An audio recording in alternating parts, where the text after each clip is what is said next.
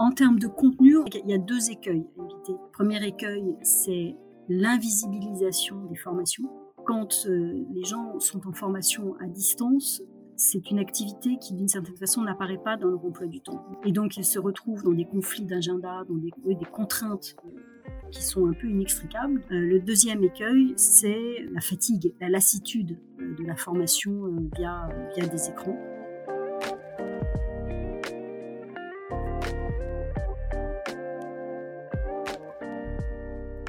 Bonjour à tous, je suis Clément Mélin, cofondateur de Headflex et vous écoutez le Learning Club, le podcast qui vous aide à décrypter les meilleures stratégies de formation. Chez Headflex, on a une mission, promouvoir l'open education, c'est-à-dire mettre au service de la formation des contenus libres d'accès, des vidéos, des podcasts, des articles, des cours en ligne de qualité. Grâce à Internet, on a une mine d'or à disposition et on peut tous être contributeurs pour partager du contenu. De mon côté, avec Headflex, j'ai décidé de lancer ce podcast où j'invite chaque semaine un ou une experte du monde de la formation et des ressources humaines pour décrypter les stratégies et innovations avec la communauté, partager les bonnes pratiques pour faire de la formation un succès dans votre organisation.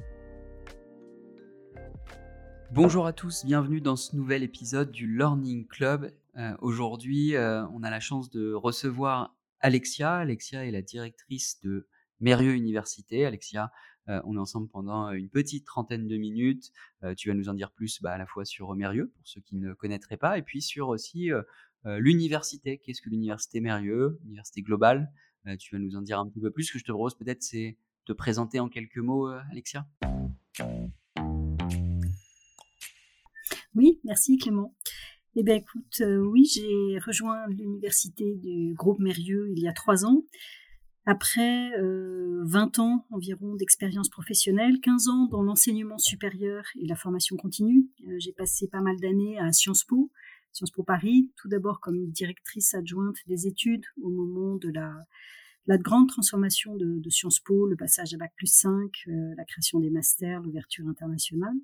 Puis j'ai dirigé la formation continue également euh, de, de Sciences Po. J'ai également passé cinq ans euh, en Suisse, euh, à la Haute École pédagogique de, de Lausanne. Et entre les deux, euh, j'ai fait un passage à l'Institut Montaigne, qui est donc un think tank euh, dédié aux politiques publiques. Euh, j'y étais directrice adjointe et je supervisais toute la, la partie euh, études, publications, des rapports, des notes, pour nourrir le, le débat public sur l'éducation, mais, mais pas seulement.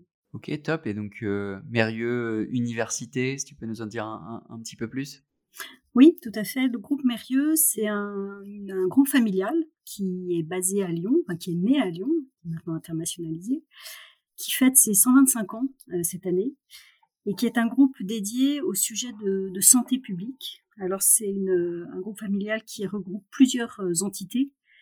Le navire amiral, c'est Biomérieux, qui est euh, spécialisé dans le diagnostic euh, in vitro. Il y a également Mérieux Nutrition, qui est dédié au sujet de sécurité alimentaire. Puis il y a deux entités un peu plus, un peu plus petites qui sont, euh, bah, qui sont dédiées à la recherche en vaccins oncologiques et en immunothérapie. Et puis enfin, il y a Mérieux Equity Partner, bah, qui est la cellule private equity du, du groupe. En tout, c'est 21 000 collaborateurs à peu près dans 45 pays pour un chiffre d'affaires de d'environ 3 milliards d'euros. Ok, très clair. Euh, et donc, bah, on, on, est aujourd'hui pour euh, ensemble pour parler de, de, de formation, d'université. Peut-être euh, si tu peux nous en dire un peu plus dans cette introduction sur bah, l'université Mérieux, alors global, je l'imagine. Oui, alors l'université a été fondée à peu près en 2014 euh, comme une entité euh, à part, le, le, groupe. Au moment de la création, l'objectif de l'université, et c'est toujours le cas, était vraiment de diffuser au fond une culture commune, euh, de renforcer le sentiment d'appartenance au groupe, puisque c'est un groupe, encore une fois, qui était euh, familial et qui s'est euh, énormément internationalisé en, quelques années. Et donc l'université est maintenant dédiée à la conception et au pilotage des formations pour l'ensemble du groupe, essentiellement les formations en management, leadership, communication, les soft skills pour tous, et également, on porte des activités de coaching, que ce soit du coaching individuel pour des managers ou des coachings d'équipe. Et enfin, on a une petite activité dont on a hérité de la filiale France, qui est une activité de, formation en microbiologie pour des professionnels de santé. C'est une activité très, très particulière, ce n'est pas l'essentiel de mes universités, mais ça nous donne, euh, j'allais dire, une ouverture sur, sur l'extérieur qui, est, qui peut être tout à fait appréciable.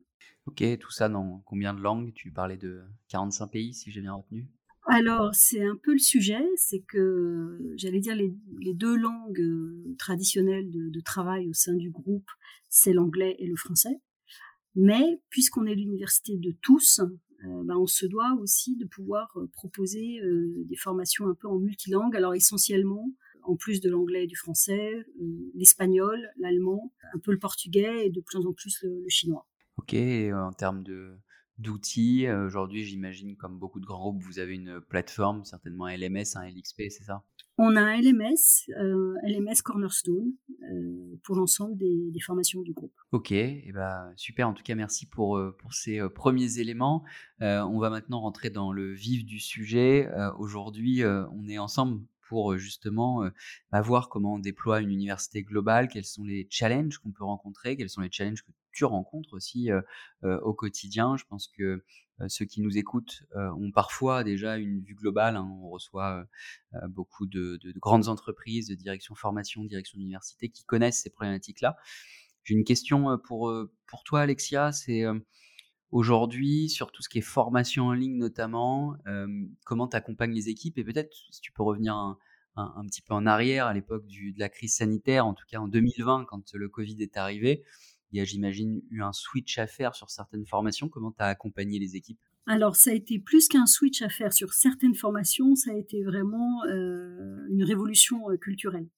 Parce que, au fond, on avait, euh, Université s'était construit beaucoup sur des formations en face à face, en présentiel. Euh, on a un site de formation dédié à côté de Lyon, qui est un site en plus absolument magnifique. Donc, beaucoup de nos formations se, se faisaient là continuer à se faire là. Et puis on avait des hubs de formation à Shanghai, à Durham, en Caroline du Nord, et euh, au Brésil, à Rio.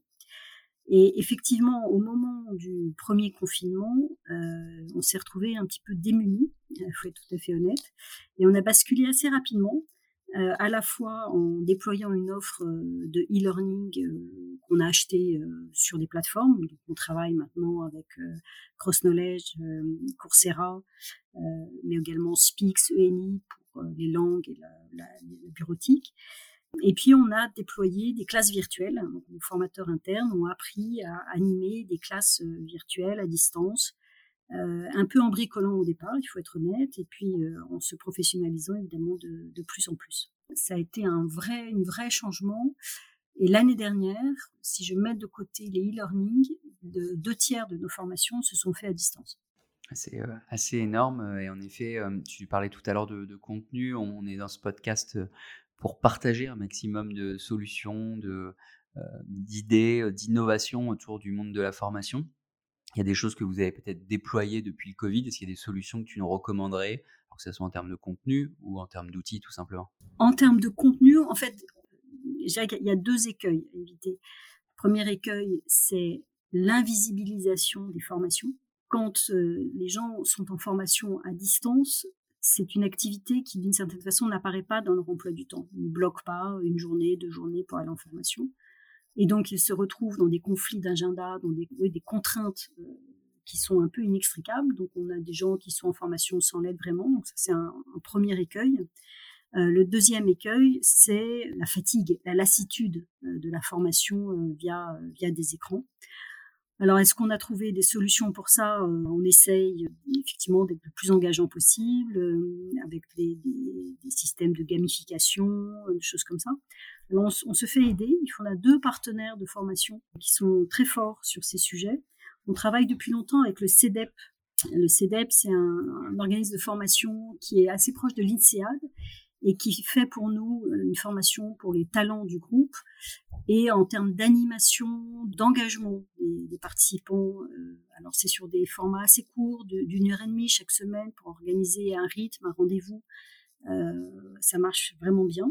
Euh, et puis, il faut, il faut apporter du contenu de qualité, il n'y a pas de secret. Et on a un autre partenaire qui est Central Supélec, et qui, eux, ont développé pas mal de jeux d'escape game sur la prise de décision en situation complexe, par exemple, que l'on utilise beaucoup pour les, les, managers de managers du groupe. Donc voilà, sur les, formations à distance, il n'y a, pas de... Graal.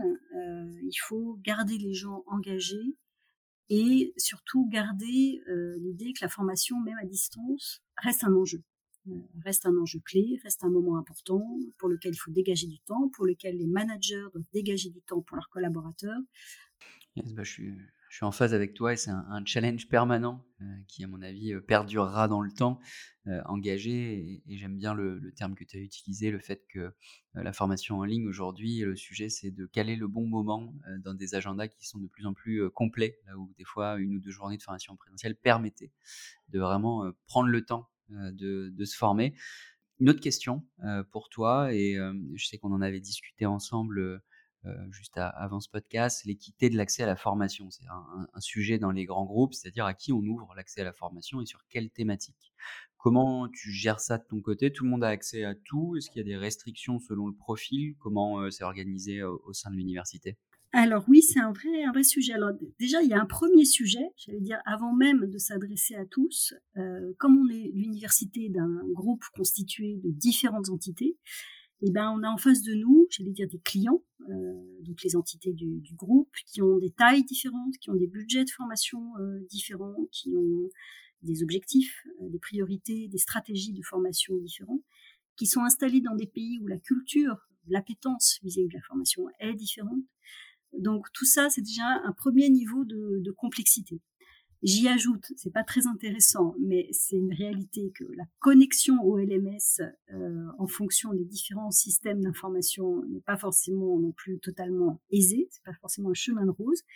Donc une fois qu'on a euh, surmonté tous ces euh, obstacles, oui, nous on est l'université de tous. On n'est pas uniquement l'université pour les managers ou les top managers du, du groupe on a vocation à être l'université de tous les de tous les salariés. C'est vrai que il y a un certain nombre de formations qui sont euh, accessibles uniquement aux managers et on, le comprend bien et qui euh, sont évidemment soumis à l'approbation de leur propre manager. On a organisé nos, cursus de formation en management en fonction de la seniorité en fait de, des managers. Donc il y a des parcours pour les jeunes managers, first time leader path, pour des managers plus expérimentés, ce seront des, enseignements à la carte.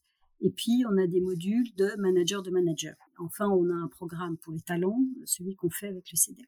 Et à côté de ça, on a une, des soft skills pour tous qui sont sur euh, catalogue, qu'on a organisé en grand, en grand thème, au fond, euh, autour de l'efficacité professionnelle.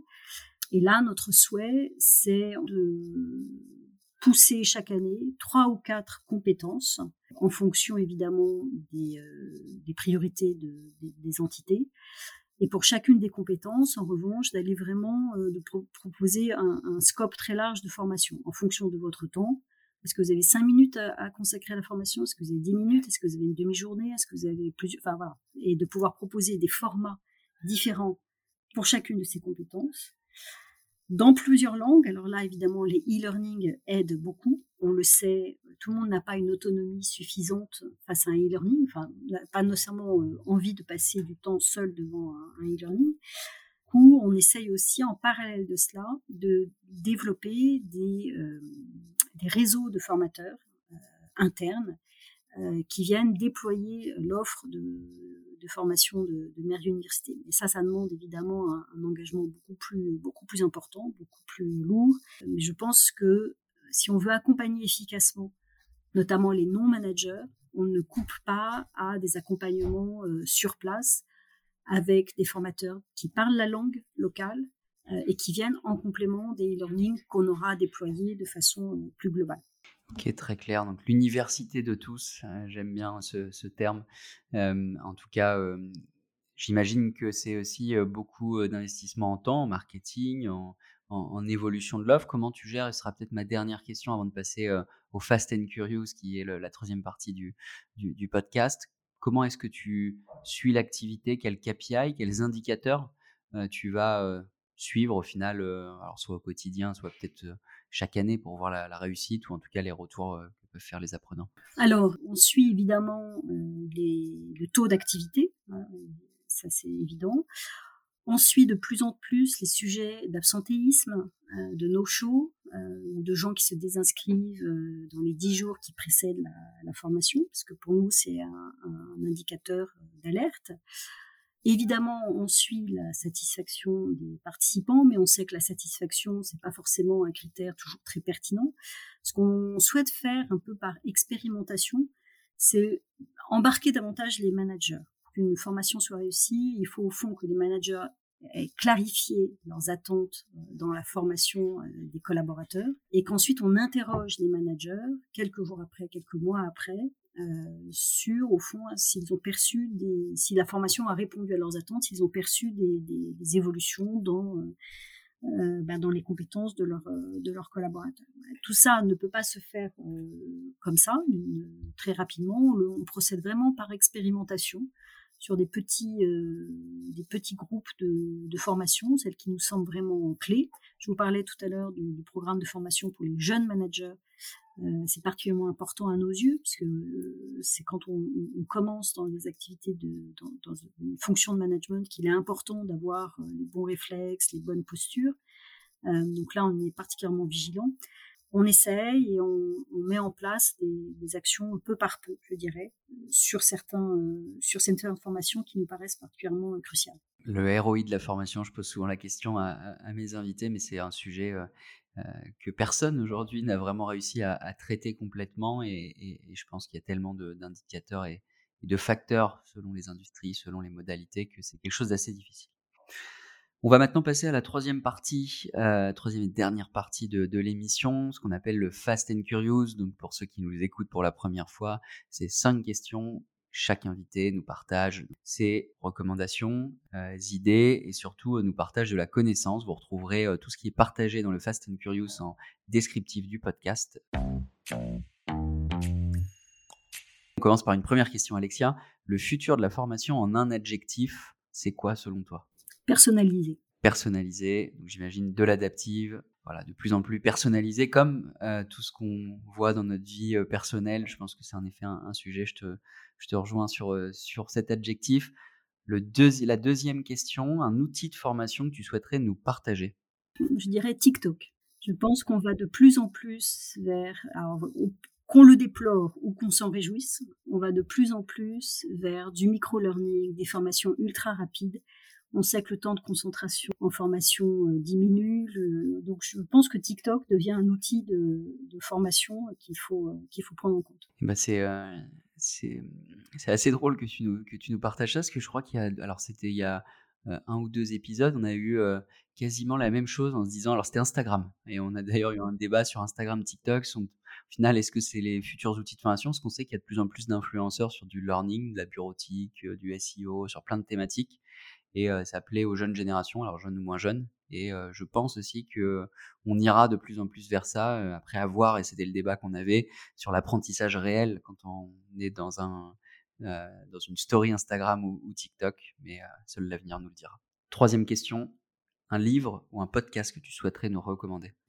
Alors les deux, un livre et un podcast. Euh, un livre alors qui date pas de qui date de 2018, mais que je trouve euh, vraiment intéressant. C'est des machines, des plateformes et des foules de Andrew McAfee, euh, qui est publié chez Odile Jacob et qui est un livre qui à la fois décrit les différentes vagues d'innovation liées à l'intelligence artificielle et qui propose un nouveau partenariat homme-machine, qui n'est pas le partenariat traditionnel dont on, nous décrit tout le temps, à savoir les machines, les tâches répétitives, l'homme, les tâches créatives.